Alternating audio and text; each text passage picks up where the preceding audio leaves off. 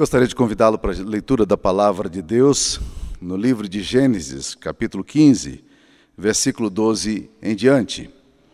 Ao pôr do sol, caiu profundo sono sobre Abraão, e grande pavor e cerradas trevas o acometeram.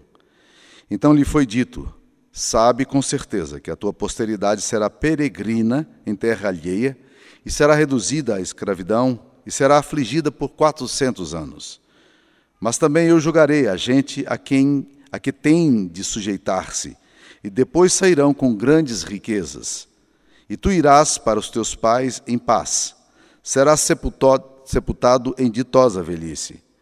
Na quarta geração tornarão para aqui, porque não se encheu ainda a medida da iniquidade dos amorreus. Esta é a palavra de Deus. Eu queria meditar com os irmãos hoje nessa expressão enigmática que aparece aqui no capítulo 15, versículo 16. Na quarta geração tornarão para aqui, porque não se encheu ainda a medida da iniquidade dos amorreus. Parece-nos que o texto sugere que existe um determinado momento na história em que o juízo de Deus precisa se manifestar, ele precisa acontecer por causa do juízo que Deus precisa exercer. É bom lembrar que a palavra, a expressão ira de Deus, ela aparece várias vezes nas Escrituras Sagradas, mas a ira de Deus nunca é uma ira emocional como nós temos. Nós ficamos irritados e aí nós reagimos, ou com amargura, ou com ferida, ou com palavras duras, ou com gritaria. Deus não é o tipo de pessoa que, que, que se deixa pressionar por causa de atitudes de pessoas, mas Deus exerce a sua ira. A sua ira é santa. E para você tentar entender o que eu estou falando, é só existe uma historinha é, contada que ajuda-nos a, ilustrar isso aqui. De, um determinada, de uma determinada pessoa, muito temente a Deus, que estava conversando com outro homem que não temia Deus, que não tinha temor algum da santidade de Deus, não tinha reverência nenhuma por Deus, e esse homem começou a abrir a sua boca e desandar palavras de agressão a Deus diante daquele homem que era temente a Deus. E ele falava: Olha, Deus não intervém, não intervém na história, Deus não tem nada a ver com isso, Deus é alheio, se Deus existe, Deus nunca fez nada, e aquelas coisas que eventualmente você ouve aqui e acolá. Né? E aquele homem foi ficando muito preocupado com o, com o fato daquele outro amigo dele, que era ateu, está falando tanta bobagem a ele. E ele disse, rapaz, não fala assim não, não brinca com as coisas de Deus. Ele disse, ah, rapaz, eu tenho medo de Deus, não, rapaz. Ele disse assim, olha, se Deus existe, manda ele mandar um raio na minha cabeça para me destruir. Ele disse, rapaz, brinca com isso não. E aí ele falou, olha, para você ter uma ideia, eu vou até sair aqui do lado de fora, porque pode ser que Deus não esteja me vendo aqui do lado de dentro, e vou lá para fora. E ele foi lá para fora e disse, ei, Deus, o Senhor existe, manda um raio aí. Tá. E, o, e, o, aquele que temia Deus, assim, encolhidinho, com medo de que alguma coisa pudesse acontecer e nada aconteceu. nada aconteceu. Ele disse: Você viu? Deus é alheio, rapaz. Deus não está nem aí com o que acontece. Se Deus existe, ele não se importa. E aquele homem saiu derrotado. Foi procurar o seu velho pastor. E ao chegar ali, ele disse: Pastor, eu estou assim, angustiado. E relatou o caso com ele. E aquele velho pastor ficou ouvindo a história calmamente. E quando ele terminou de relatar o que tinha acontecido, ele virou e falou assim: Meu filho, você acha, você acha mesmo que Deus perderia a paciência com um tolo desse que fica gritando palavras de impropérios a Deus? Este Deus que tem suportado a vida inteira o pecado dos homens, a maldade humana, você acha que Deus perderia a sua paciência com um tolo desse? É mais ou menos isso aí que a gente precisa considerar sobre a ira de Deus. A ira de Deus não é uma ira emocional. Deus não reage a uma provocação. Mas é interessante que a ira de Deus ela, ela, acontece, ela, ela se dá. E o livro de Apocalipse está cheio de expressões como essa, expressões ruidosas. Aparece também nos profetas a ira de Deus, o dia da ira de Deus, né? E a Bíblia apresenta Deus como um Deus misericordioso, compassivo, e a Bíblia diz assaz benigno, né? uma tradução antiga fala assaz benigno, é muito bom, um Deus muito bom. O Salmo 103 fala que não repreende perpetuamente, nem conserva para sempre a sua ira, não nos trata segundo os nossos pecados, ufa, graças a Deus, ele não nos trata segundo os nossos pecados, nem nos retribui consoante as nossas iniquidades, isso é graça, né? Pois quanto o céu se alteia acima da terra, assim é grande a sua misericórdia para com os que o temem.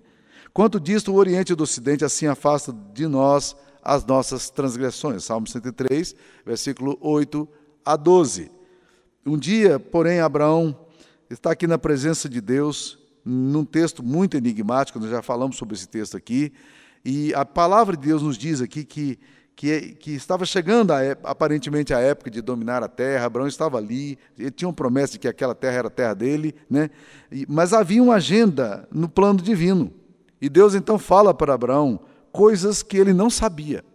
Olha no capítulo 15, versículo 13 de Gênesis. Então lhe foi dito: Sabe com certeza que a tua posteridade será peregrina em terra alheia, e será reduzida à escravidão, e será afligida por 400 anos. Abraão não esperava por isso. E Deus está dizendo: olha, a sua posteridade, seus filhos, netos, eles vão sair para uma terra estranha. E eles vão passar lá nessa terra 400 anos. E na quarta geração, eles voltarão para esse lugar aqui. Eu vou julgar. Você vai vai ser sepultado em ditosa velhice, e na quarta geração, vocês, os, os seus filhos e netos e bisnetos, trisnetos, né, voltarão para esse lugar, porque ainda não se encheu a medida da iniquidade dos amorreus. Quem são os amorreus? Os amorreus eram os habitantes daquele lugar a quem Deus tinha dito que, que aquela terra seria de Abraão. Eles moravam ali naquele lugar. A frase final aqui aponta para o fato de que há um limite suportável para o juízo de Deus.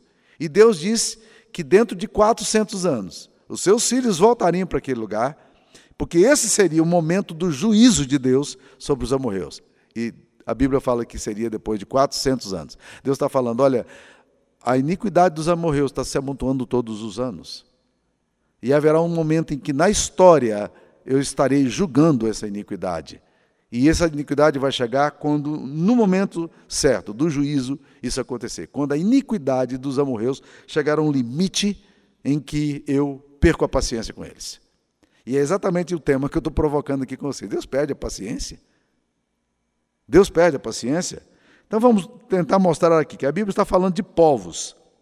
Povos que seriam é, é julgados pelo excesso de maldade. Povos que fizeram tanto mal que trouxeram sobre si juízo de Deus, como o caso dos amorreus, nós vimos aqui. Isso aconteceu também com Sodoma e Gomorra, quando Deus vem visitar Abraão e ele fala assim: Eu, eu, eu vim aqui para checar se a, a maldade desse povo realmente corresponde àquilo que eu tenho ouvido dos céus. A coisa está chegando nos céus, um nível de maldade tão grande que, que as, as, aberrações chegavam aos céus. A mesma coisa aconteceu com Nínive. Vai e clama contra a grande cidade de Nínive, porque a sua malícia chegou até mim. Essa foi a mensagem que Deus deu a Jonas para pregar a Nínive, clamar contra aquela cidade, porque a maldade daquela cidade tinha chegado até o trono do Deus Santo. A história também nos aponta que povos foram destruídos de forma estranha. E quando você vai olhar a história, você percebe eh, que essas, essas, esses impérios, que aparentemente eram indestrutíveis, eles foram destruídos pelo seu próprio pecado. O Império Romano cai ruidosamente. Nós vimos isso na Babilônia, nós vimos isso aí nos Medos e Persas, no julgamento que Deus faz ah, de forma muito grande sobre Belsazar, que era filho de Nabucodonosor, que invadiu Israel para exercer juízo de Deus sobre Israel, como a palavra de Deus nos mostra, e que agora Deus exerce juízo sobre Belsazar, dizendo: Belsazar, você viu a atitude do seu pai, você viu como Deus tratou seu pai, você sabia de tudo isso, entretanto, você ignorou tudo e você fez do mesmo jeito. E agora o seu trono será repartido e dado a outro povo. E naquela mesma noite, é, a Babilônia cai.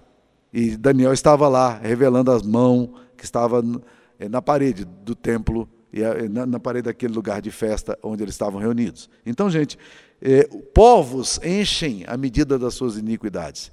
Mas a pergunta que fica no meu coração é: será que indivíduos também se destroem por sua maldade?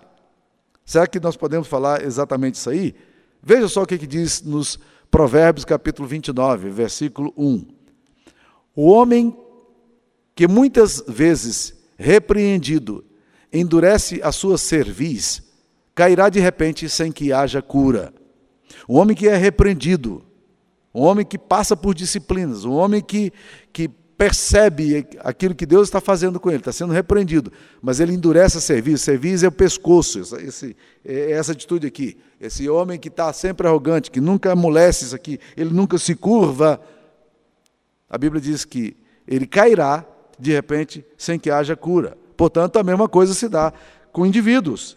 Muitos vão semeando ventos, e a colheita deles será a tempestade. Afinal, o salário do pecado é a morte. Vivemos dias de muito pecado, rebeldia, de muita desobediência.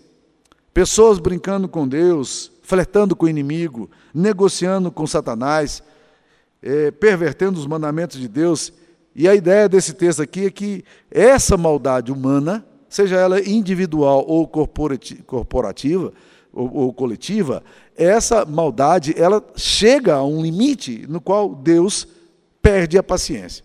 E Deus então exerce o julgamento, não por causa de uma reação emocional que tem, mas porque um Deus santo ele precisa julgar o que está acontecendo. Então Deus se manifesta historicamente e executa o juízo dele. O Deus gracioso, perdoador, misericordioso, perde a paciência.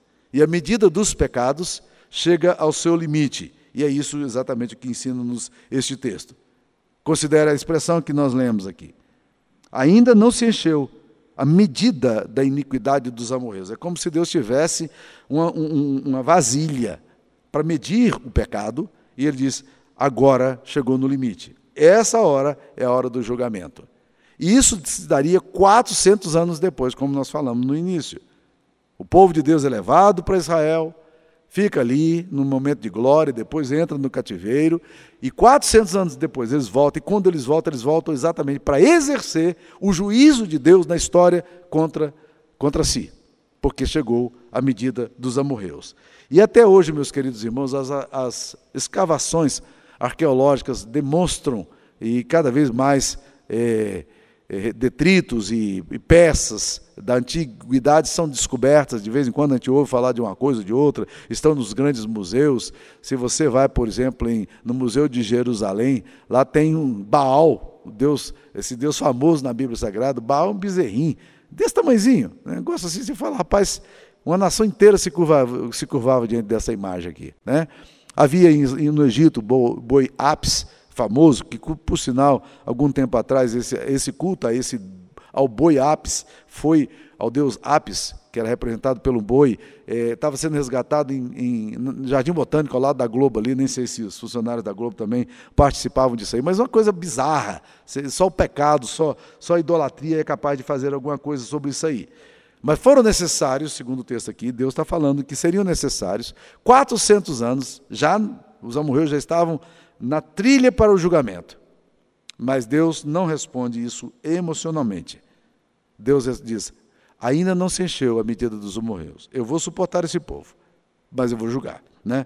Na realidade, a morte e a destruição dos ímpios não é um desejo de Deus. E é isso que a palavra de Deus diz. Mas a morte e a destruição dos ímpios é o resultado dos seus pecados. É, a Bíblia nos diz em Ezequiel 33, 11: Acaso tenho eu prazer na morte do perverso? Diz o Senhor.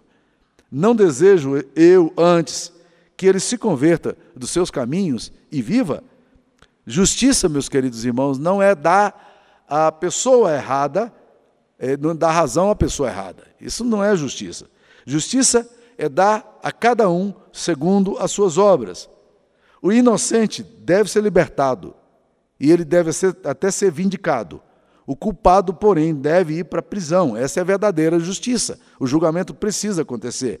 E é interessante que nós, que muitas vezes questionamos a ira de Deus, nós mesmos somos cheios da ira, prontos para julgar, principalmente quando é essa, somos afetados e aí a nossa ira emocional, a nossa resposta emocional a uma agressão sofrida, ela vem pronta. Então nós precisamos entender que embora Deus seja paciente com o pecador, o homem, infelizmente, sofrerá as consequências das suas decisões erradas. Foi assim que, depois de 430 anos, agora os amorreus seriam finalmente julgados com a invasão do povo de Israel, que vai agora conquistar a terra prometida, como Deus tinha dito, dito a Abraão nesse texto. Né?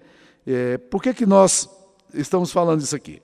Porque, na verdade, meus queridos irmãos, Deus é longânimo, mas Deus não inocenta o pecado. Isso nos é dito em Êxodo 34, versículo 6 a 7. Ah, Jesus disse ao povo de Israel, quando, quando ele compara a iniquidade dos seus conterrâneos com a rebeldia dos judeus antigos que mataram, eram assassinos dos profetas, Jesus disse o seguinte: Assim contra vós mesmos testificais que sois filhos dos que mataram os profetas, enchendo assim, pois, a medida da iniquidade dos vossos pais. Está lá em Mateus 23, versículo 31 e 32. Deus está dizendo: vocês estão fazendo a mesma coisa. Vocês estão completando, estão enchendo a medida da iniquidade dos seus pais que mataram os profetas. E o apóstolo Paulo fala também na primeira carta aos Tessalonicenses, no capítulo 2, versículo 16, ele faz uma afirmação muito interessante sobre esse assunto, quando ele diz o seguinte: 1 Tessalonicenses 2,16. A ponto de nos impedirem de falar aos gentios, para que esses sejam salvos, a fim de irem sempre enchendo a medida de seus pecados. A ira, porém, sobreveio contra eles definitivamente. Então, Paulo está falando aqui do povo judeu, que estava obstruindo a obra de Deus. E ele diz: aí, dessa forma, a ira de Deus sobreveio sobre eles definitivamente. E isso é um texto extremamente sério. Mas o que, que causa o julgamento de Deus? Quando é que a ira de Deus se manifesta? Existem várias ideias bíblicas que nos mostram como Deus, a ira de Deus vai se acumulando até o julgamento. A primeira delas, por incrível que pareça, se encontra em Ezequiel, capítulo 16, versículo 49. É um texto pesado, esse texto de Ezequiel, porque está falando da, de Israel, que, era, que Deus chama aqui de prostituta, né? E é muito interessante, fala das infidelidades de Israel, e compara Israel com Sodoma e Gomorra. Olha o que, que ele diz é, no versículo 49. Eis que esta foi a iniquidade de Sodoma, sua irmã, soberba, fartura de pão, próspera tranquilidade, teve ela e seus filhos, mas nunca amparou o pobre e o necessitado. Então, a primeira coisa que traz juízo de Deus sobre, uma, sobre um povo foi isso que fez, aconteceu também em Sodoma e Gomorra, e agora Jesus está denunciando também que estava acontecendo em Jerusalém, um povo que despreza a dor do pobre.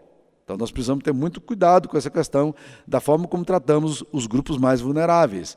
Tá? Segunda coisa que traz diante de Deus julgamento é a imoralidade.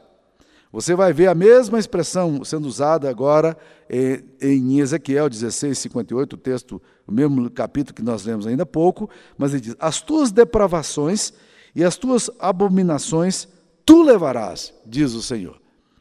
E Deus está dizendo isso aqui exatamente sobre a infidelidade de Jerusalém, que era o seu povo.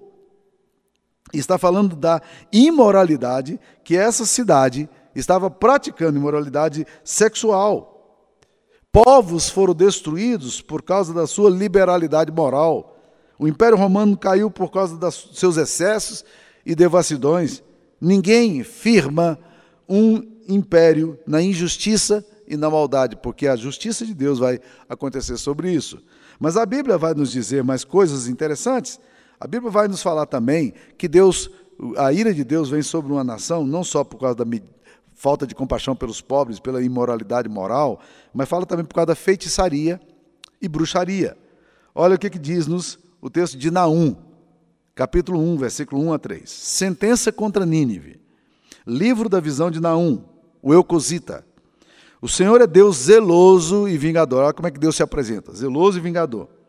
O Senhor é vingador e cheio de ira. O Senhor toma vingança contra os seus adversários e reserva indignação para os seus inimigos. O Senhor é tardio em irar-se, isso é longanimidade, né? Mas grande em poder e jamais, jamais inocente ocupado.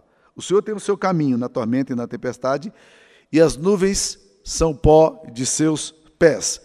E Deus está falando aqui exatamente por causa do povo de, de Nínive que estava envolvido com feitiçaria e com bruxaria. Tudo isso é, acontece e traz julgamento. Mas uma outra coisa que traz sério julgamento sobre as nações e traz sério julgamento também sobre nós, enquanto indivíduos, é a recusa, é a rejeição do, da obra do Filho de Deus. Mateus capítulo 25, quando Pilatos afirmou que não via em Cristo pecado algum, essa foi uma declaração de quem podia fazer a declaração, era o juiz daquele momento. Pilatos era um procurador romano que tinha o papel de julgar.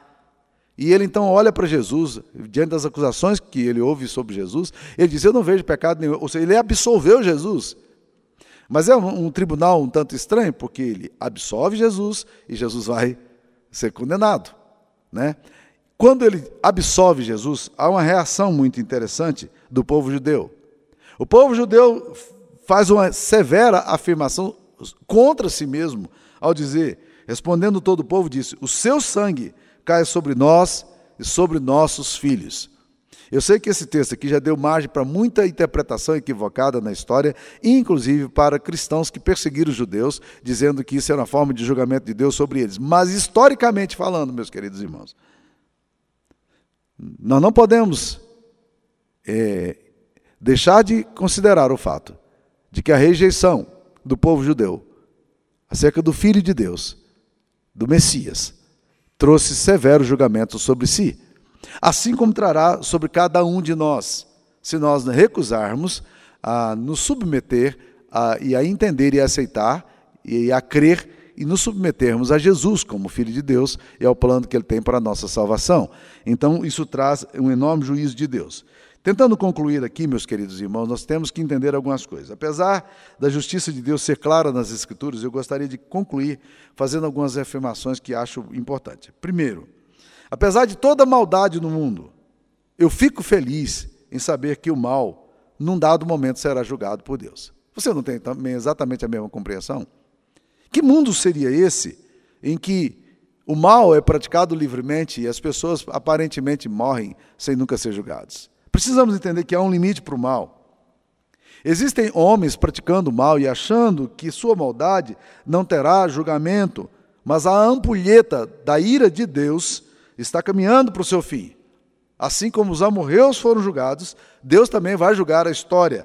Nós podemos ser julgados pela nossa iniquidade, uma nação pode ser julgada pela, pela, pelo seu, pela sua maldade. Segunda coisa, o Deus das Escrituras é um Deus essencialmente misericordioso. Deus não quer que ninguém se perca. O Salmo 103, que lemos no início, ele descreve Deus assim: Deus é misericordioso e muito benigno, assaz benigno, muito bom. Deus é assim. Existe um grande propósito de Deus é, é, em relação ao, ao, amor que Ele tem pela humanidade. E, e esse amor de Deus é, é tão grande que ele culmina na obra de Cristo, justificando-nos e nos purificando dos nossos pecados. Terceira coisa que eu gostaria de dizer: o Deus das Escrituras também é um Deus de justiça. Apesar da nossa geração não levar muito a sério a questão da justiça de Deus, a palavra de Deus nos adverte que o tempo da medida da iniquidade dos amorreus se cumpriu na história, num momento específico, como Deus havia dito a Abraão, e a ira de Deus também vai se cumprir. Deus vai julgar o mundo com justiça. E ele vai julgar os povos consoante a sua equidade. Deus é um, Deus de justiça. E Deus vai aplicar a justiça. E quarto lugar, eu gostaria de dizer que a maior ira de Deus na história não é o julgamento que Deus faz contra o pecado da humanidade. Apesar de podermos é, considerar a possibilidade de que catástrofes, tragédias, pandemias, sejam juízes de Deus e nem sempre sejamos capazes de diagnosticar e fazer afirmações tão severas, o tempo da medida, dos, é, é, o tempo de Deus, o julgamento de Deus, é, ele vai também se dar por outra, de outras formas. E a Bíblia nos diz, meus queridos irmãos, que a maior ira de Deus acontece de uma forma dramática, Deus deixando o homem seguir o seu próprio caminho. A gente pensa em ira de Deus como Deus mandando raio, terremoto, pandemias e tal. E, e certamente Deus já fez isso na história. Guerras. Mas uma das coisas que mais graves para o julgamento de Deus é registrado em Romanos capítulo 1, quando fala que Deus deixa os homens seguirem os seus próprios caminhos. Por haverem desprezado o conhecimento de Deus, Deus os entregou a disposições mentais reprováveis.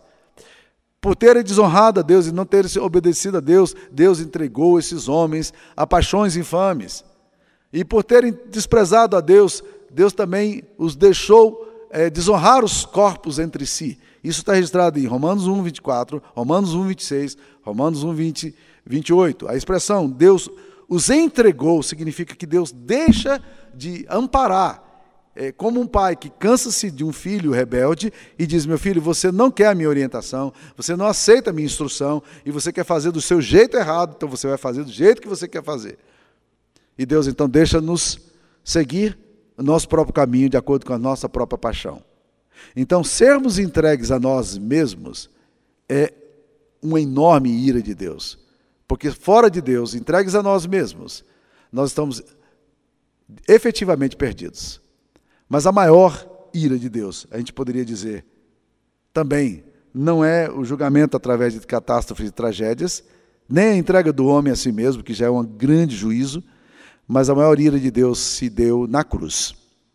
A Bíblia diz que Deus estava em Cristo, reconciliando consigo mesmo o mundo.